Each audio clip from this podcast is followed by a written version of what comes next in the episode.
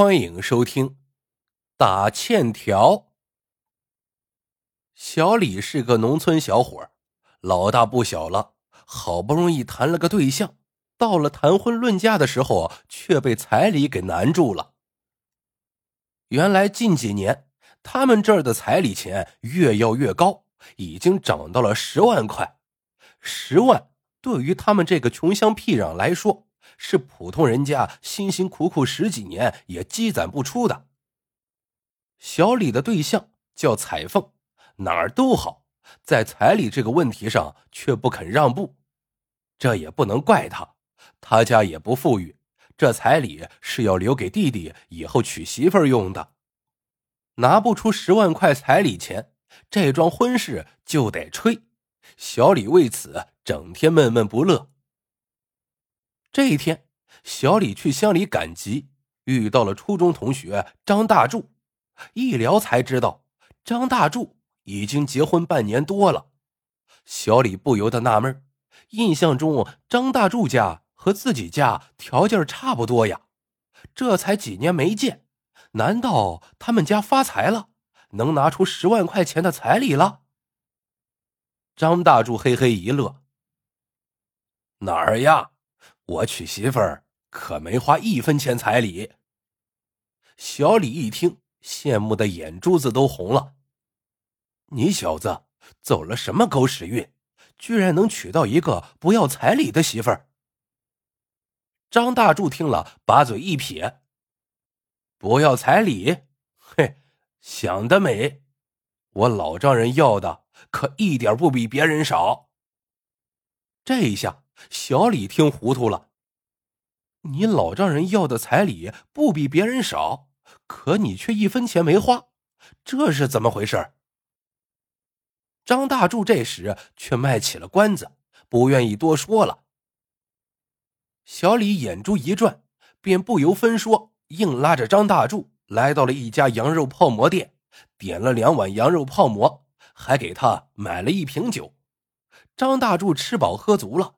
也不好意思再对小李隐瞒，就神秘兮兮的告诉他：“我的办法呀，是养羊。”小李一听，顿时大失所望，不满的嘟囔：“我还以为是什么好办法呢，等我养羊攒够了十万块彩礼钱，人家那边孩子都会打酱油了。”张大柱却胸有成竹的笑了笑。趴在他耳边如此这般说了一通，小李听了有些半信半疑。这样能行吗？张大柱打了个酒嗝，笑呵呵的说：“放心吧，只要按我说的做，绝对没问题。”说完，他又叮嘱小李：“这事儿可千万不能让别人知道，尤其要瞒着未来的媳妇儿。”不然肯定完蛋。其实小李呀也早想养羊了，只是担心买了羊以后更出不起彩礼，所以一直犹豫不决。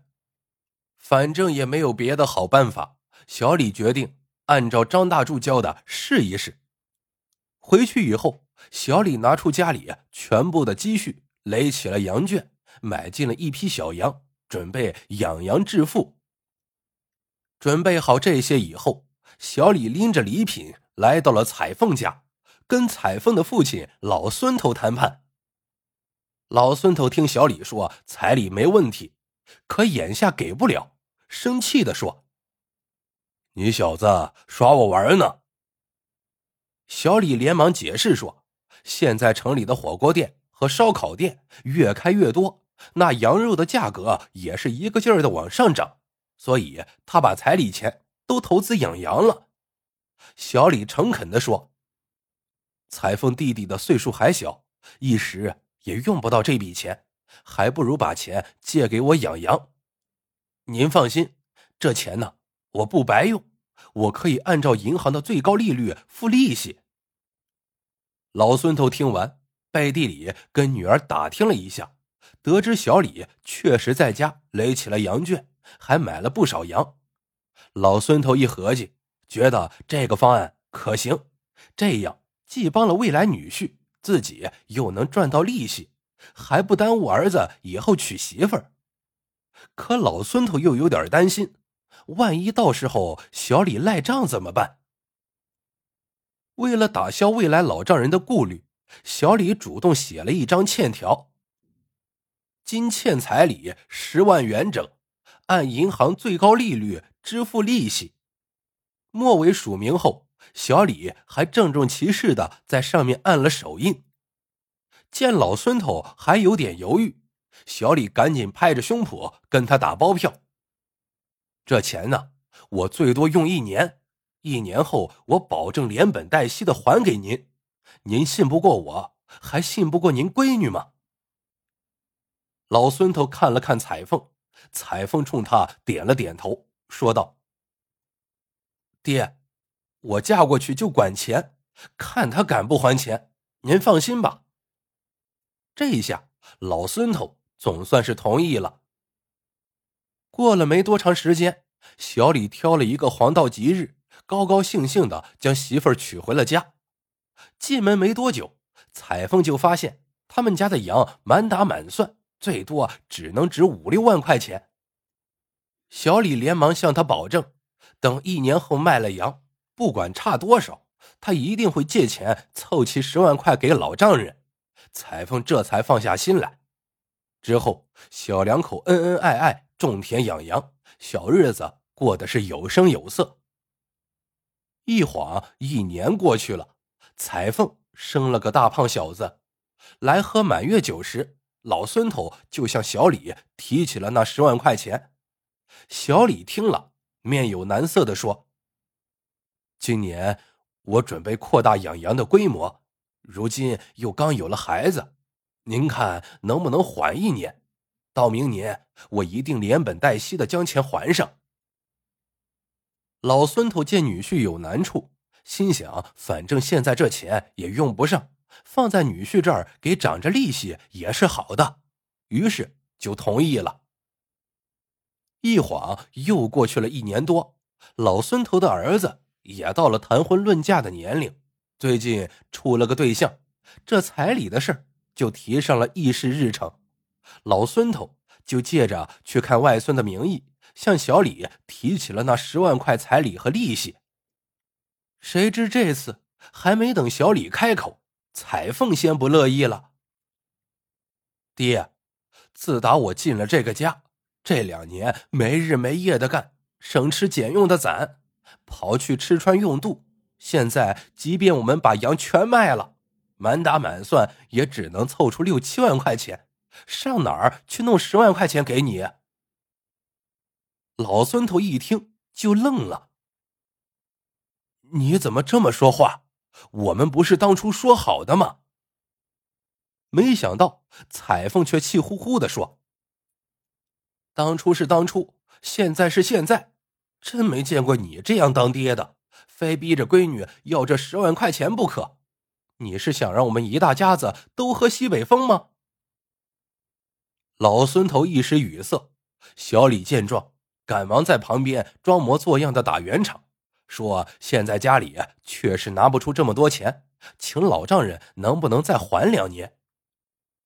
事到如今，老孙头也只得做出让步，说道：“既然你们现在拿不出十万块钱，那就先给五万，剩下的等以后再说。”令老孙头怎么也没有想到的是，彩凤。竟然连五万也不想给，还理直气壮的说他还得攒着钱留着给儿子盖房娶媳妇儿，他可不想到时候拿不出彩礼让儿子打光棍老孙头顿时有点懵了，没想到女儿的胳膊肘竟然往外拐，不对，好像现在他跟小李才是一家子。